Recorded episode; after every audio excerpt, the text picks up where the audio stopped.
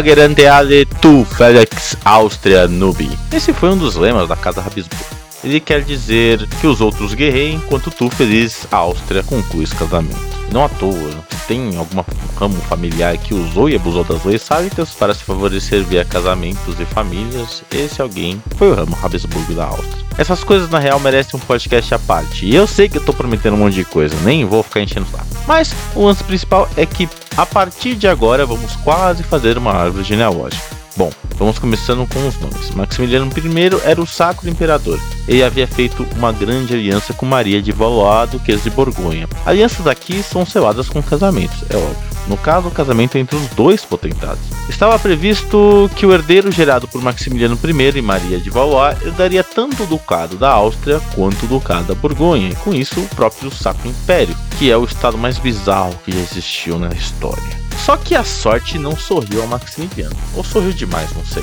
Maria de Valois morreu antes mesmo de nascer um herdeiro. Pela lei sabe que as dinastias eram transmitidas pela linha masculina da família. O que ocorreu é que tinham três ramos da família de Valois: o ramo dos reis da França, o ramo de Provence e o ramo de Borgonha. A treta rolava entre todos os ramos, é claro, mas em se tratando de nobreza e ainda mais essa nobreza com tanto pedigree, a treta acontecia até dentro dos ramos. Digamos que a disputa de poder chegava a ser parricida. No ramo francês, por exemplo, o príncipe o Delfim havia tentado tomar o poder pela força da espada algumas vezes. O próprio rei chegou a prender seu filho em um de seus castelos. O engraçado é que o próprio Delfim fugiu se exilando nos territórios dos inimigos do seu pai, o ramo Valois de Borgonha, que ocorreu junto com um infame acidente de carruagem da duquesa, extinguindo o ramo de Borgonha dos Valois. A crise da sucessão de Borgonha estava instalada. Não se toma as terras do ducado com um Delfim nele. A nobreza local ainda tinha um nome, Valois, a indicar, e diplomaticamente Maximiliano não teria poder algum para lutar contra a França. De outro lado, o reino da França não teria a menor chance contra o imperador e seus vassalos.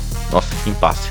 O resultado disso tudo foi o que é conhecido como o status quo, também conhecido como o que é meu é meu e o que é teu é teu, entendeu? O ducado foi parar na mão do Delfim, que foi brindado com a morte do pai, e morreu por causas naturais mesmo, tá, gente? Já o condado de Borgonha, ou o famoso franco condado de Flandres, o Delfim até que tentou pegar as terras baixas, mas as tropas francesas morreriam, morreram afogadas depois que os próprios holandeses abriram os diques e deixaram alagar a região. Flandres saía das mãos francesas e ia parar em mãos Habsburgos. Mas assim, a região em si era instável. Os flamengos queriam sim ser senhores de si mesmo. Em tese, quem assume o condado é o filho de Maximiliano Felipe de Habsburgo, que ainda criança foi sequestrado pelos príncipes de Brabant e Bruges. Muitas idas e vindas foram nesse processo e eu falo de guerras e gente morrendo mesmo. Mas no final, os direitos de Felipe de Habsburgo, agora Felipe IV, o Belo, é assegurado. Não só isso, mas também um ótimo casamento com a infanta Joana de Castela, irmã de Isabel de Castela. Ou melhor, em termos. Isabel morreu de câncer de colo do útero, que manteve em segredo devido à sua quantidade e à intrépida decisão de não querer ser tratada por se tratar de uma parte tão santa e casta da rainha católica. E eu tô fazendo muitas aspas aqui no ar. Mas a sorte de Felipe IV, que de quarto dos Países Baixos vai para primeiro de Castela, um rei conhecido como consorte. Até porque a sua nova alcunha de Felipe I não vai durar nem dois anos direito. Morreu de febre tifóide em 1506, ainda nos Países Baixos. Nem deu tempo dele chegar na Espanha. Enquanto rumava para Castelo, a Joana I desembarca com péssimas notícias. Ela é considerada pela corte como doente mental. É de hoje que os machistas de plantão chamam a mulher de louca, né? Coincidentemente, o rei consorte de Castela, Fernão de Aragão, viúvo de Isabel, assume o trono como regente, mas esperando para que o filho Felipe, o Formoso, assuma o trono de Castela.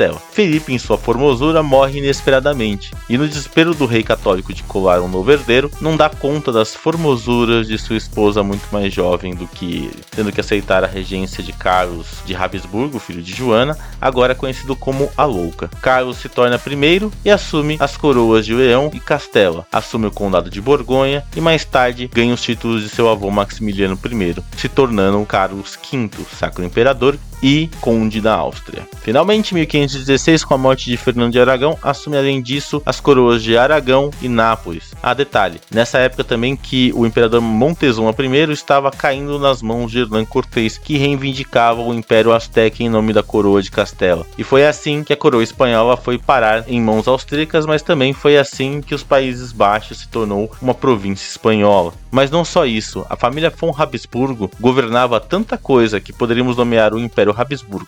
Eu falei que o Carlos V governava do lado espanhol, mas do lado austríaco temos o reino da Boêmia e o reino da Hungria. Saca que em um espaço muito curto de tempo a família von Habsburgo governou uma área territorial que corresponderia a mais de 50 países hoje para terminar esse rolê todo, porque eu já tô cansado desse povo que muda de número e de nome. Carlos V despachou a sua mãe Joana Louca para Portugal para selar finalmente a paz com esse reino. E só guardem isso por agora.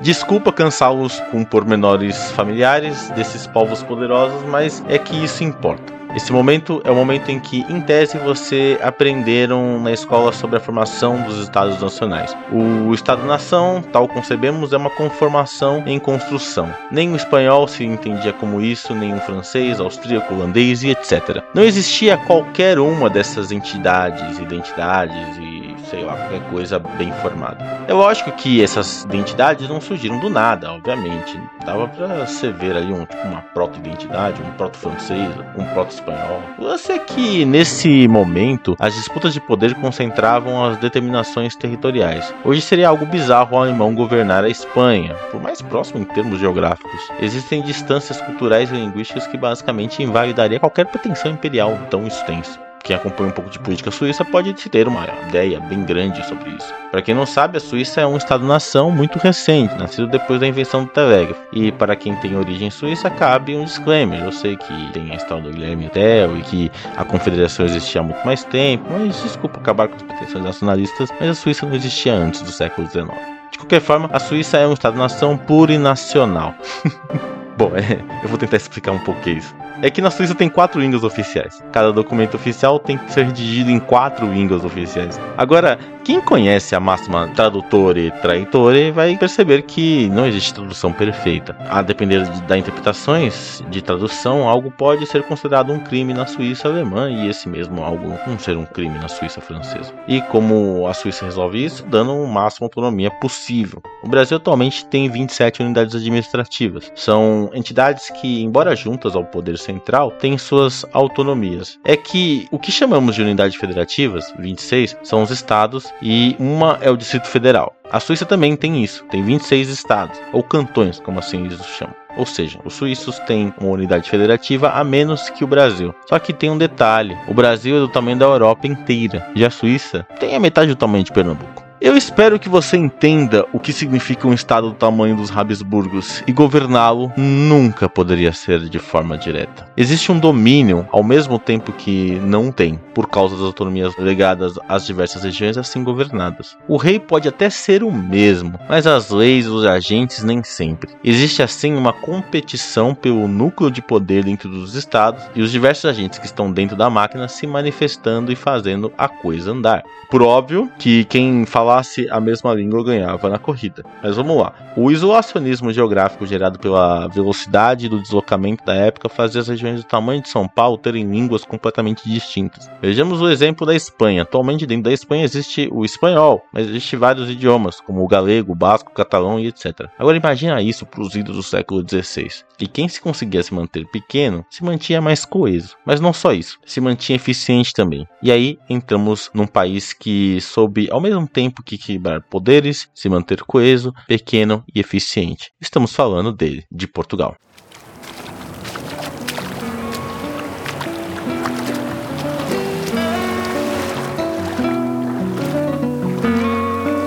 Primeira imagem que vem na sua cabeça sobre Portugal é de uma nação de navegantes. Aí dá para lembrar até aquela imagem transcrita pelo poeta Fernando Pessoa. Ó oh, mar salgado, de quanto dos seus salos são lágrimas de Portugal.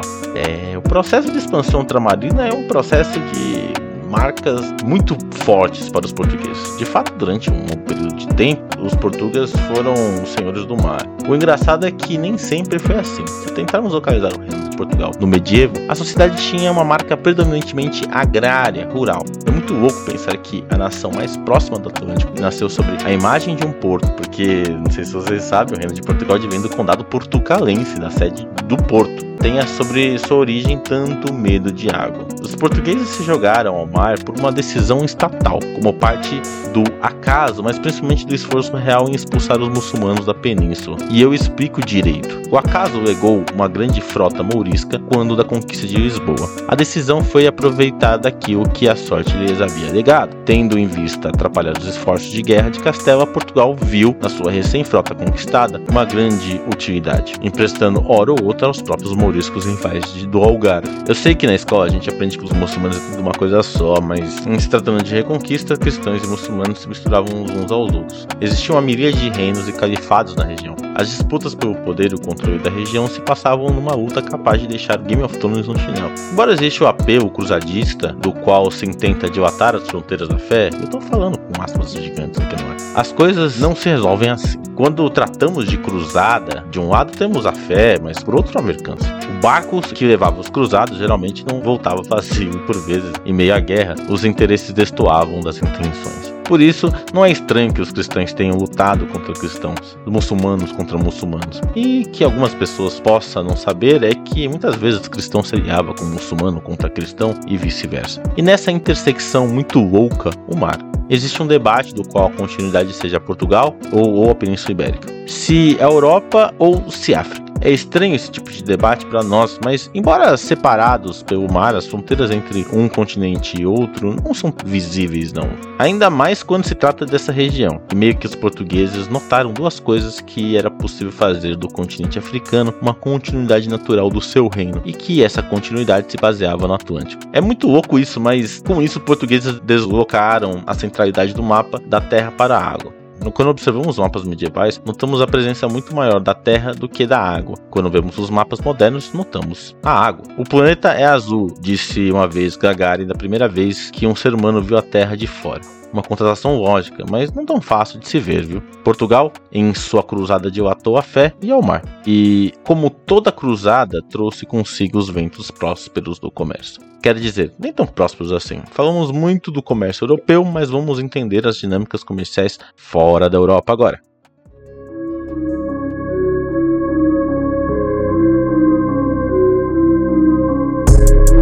Olha, existe um historiador muçulmano de Andaluz, ou a Espanha Moura, de uma maneira muito simplificada, que conta uma história que impressiona. Esse historiador é nada mais nada menos que Ibn Hadum.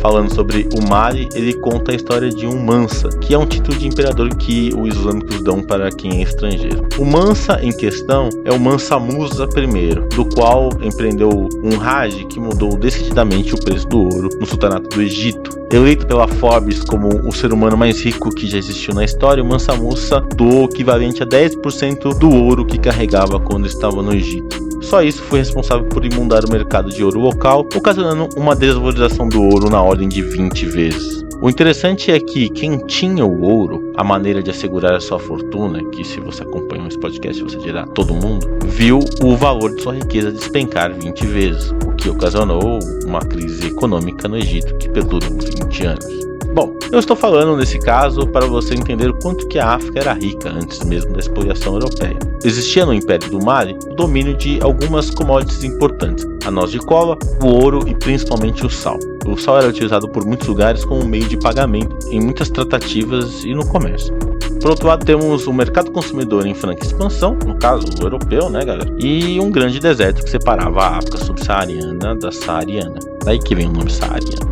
O grande deserto do Saara nunca foi vazio. O comércio é que os une diferentes regiões. Domínio do norte é muçulmano e os muçulmanos do norte serão o pedágio aos africanos subsaarianos. Os imperadores do Mali foram os primeiros a entender isso, e em parte do seu domínio adveio da conversão forçada ao Islã. Entrar nas redes comerciais árabes e moçárabes eram de extrema necessidade ao Império do Sul. Quer dizer, que eu fui bondoso ao falar sul, pois não é exatamente sul, eu tô falando daquela faixa de terra de transição entre o deserto e as grandes florestas tropicais africanas, e me refiro ao Sahel. O Sahel tem muitas peculiaridades. Quando vamos para a África Ocidental, ali na região de Guiné, Benin, mesmo Senegal, aí temos um fenômeno muito peculiar: as lutas sociais que mais adentram no continente, principalmente nas disputas por recursos por clãs ou tribos rivais, fazendo a região um receptáculo de escravizados. O triste comércio de almas era a tona para a região e parte fundamental da mão de obra nos diversos setores, tanto do Império do Mali quanto dos sultanatos e califados árabes e moçárabes. A região permanecia sob domínio malinês, justamente pelo acesso privilegiado que esse império tinha sobre as redes comerciais do Saara, o que se interrompeu quando os portugueses chegaram. Ao transpor o bojador e estabelecer a região do Cabo Frio,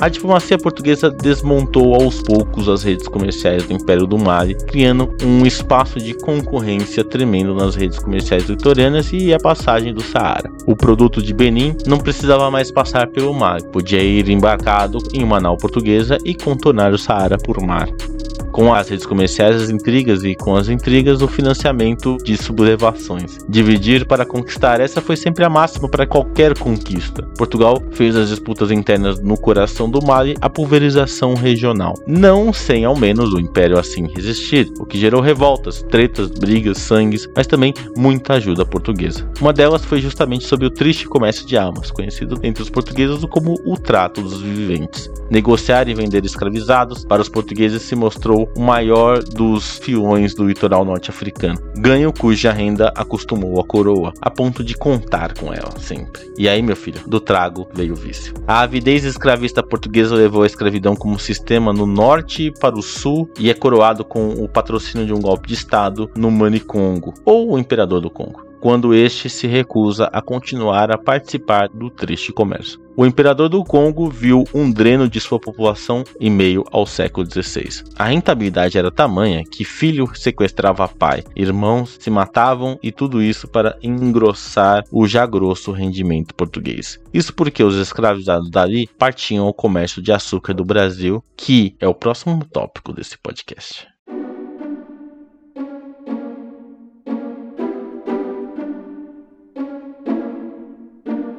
Os escravizados foram utilizados como mão de obra. No princípio, eles eram marginais na produção, mas com o tempo eles começaram a ser centrais. Isso porque o próprio tráfico pagava. E antes de mais nada, existe uma grande disputa para se dizer o porquê da adoção do sistema escravista por parte da coroa portuguesa. A escravidão moderna tinha características completamente distintas da escravidão clássica, e é um caso que precisa de um episódio à parte. A escravidão é um trauma na sociedade brasileira e resvala em nosso mundo até hoje. Bom, Vou ressaltar meio que en passant, mas garanto que por ser um trauma, ele ainda não foi bem digerido e debatido, e principalmente ele não foi entendido em sua completude. Façamos o seguinte pergunta: de quem foi a escolha da escravidão como sistema? Existe uma disputa aí, e eu não vou entrar em detalhes dela, mas vou deixar só o que eu acredito como resposta e deixarei as versões para outro episódio. Bom, qual é a resposta então? Foi uma escolha estatal.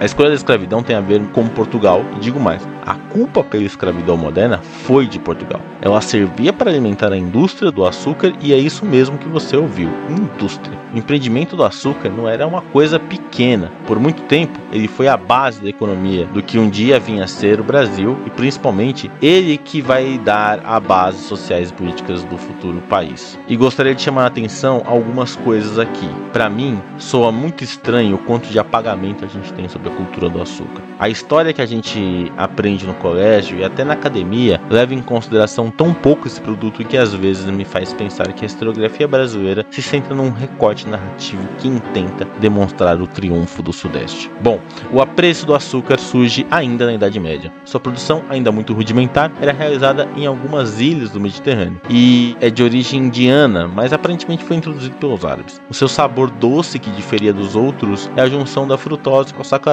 e seu manejo complicadíssimo. Bom, o açúcar precisava de toda uma cadeia de produção. A ponto da cadeia, que era o plantio da cana, que o seu sucor atraía uma quantidade exorbitante de criaturas. Andar no canavial não era fácil, caro principalmente por causa das cobras que apareciam eventualmente por ali. A cana precisava ser cortada para ser colhida, e do caule se extraía a seiva, que se concentra o sumo da doçura. A extração do caldo da cana não era assim tão fácil. Existia todo um maquinário para se fazer quando se adiciona a escala. Esse maquinário fica complexo, parecido como uma engenhoca. Daí mesmo que vem o termo engenho. No engenho não só era o centro da extração do sumo, mas também era o lugar que se aquecia o sumo até a retirada quase que completa da água. Era quase uma máquina da qual de um lado se entrava a cana e do outro se tinha os primeiros blocos de açúcar. O processo tinha que ser rápido, é claro. A natureza doce do produto necessitava de uma rapidez tremenda, da colheita ao produto final, que este poderia perdurar por muito mais tempo. Mobilizava-se uma quantidade absurda de pessoas e animais para tudo funcionar direitinho. Depois de aquecido e retirado sua umidade, o bloco de cristais de açúcar eram secados e por fim processados para enfim ser levado ao consumidor final. Uma das dificuldades que envolvia o processo de produção do açúcar era a filtragem. A própria cana-de-açúcar carregava consigo muitas impurezas e essas tais eram misturadas ao produto final se não fosse este muito bem processado. O açúcar branquinho, bonitinho, só ocorre se o seu processamento for feito com grande maestria e as impurezas completamente eliminadas. Bom, é nessa parte que entra Portugal. Aparentemente, o Estado português investiu pesadamente em experiências do gênero. O aprendizado do plantio ocorreu no Mediterrâneo as técnicas do manejo e da produção na Ilha da Madeira e em Cabo Verde o manejo da mão de obra. Um sistema pensado do princípio da implantação até a sua implantação completa. A cadeia produtiva era meio que autossuficiente. Os escravos eram obtidos por meio do comércio com os portos da África Ocidental, como vimos na parte anterior. A garantia do aprisionamento ficava por parte dos próprios estados fantoches que os portugueses criavam. Os agentes locais normalmente trocavam os escravizados por itens de luxo, como cachaça e tabaco. O primeiro era subproduto da própria cadeia de açúcar, muito embora a rentabilidade dos negócios irão fazer surgir engenhos especializados na produção da cachaça e grandes produções de tabaco. Na África, eles eram trocados e sequestrados para as regiões produtoras de açúcar, desterrados e despossuídos. Os escravizados passavam por um longo processo de tortura. Ninguém trabalha de bom grado ao senhor do engenho nas condições de escravizados, não é? Ainda mais quando temos rapidez e a urgência do lucro. Já a rentabilidade do produto fazia de qualquer sublevação uma resposta desigual e tétrica. O engenho que moía a cana também moía a gente. O escravizado era assim vendido a preços muito altos na costa brasileira. O produto que ele fabricava compensava, já que este era vendido a um lucro ainda maior. A coroa, por outro lado, ganhava tanto na ida quanto na volta. Ganhava com o triste comércio das almas, ganhava com o comércio do açúcar, ganhava com o controle dos mares, ganhava com o controle das terras, ganhava por sobre suas colônias estabelecendo um grande império. Um império cujo centro não era a terra, mas sim o mar, ou melhor, o ultramar, como assim eles chamavam, o Império Ultramarino.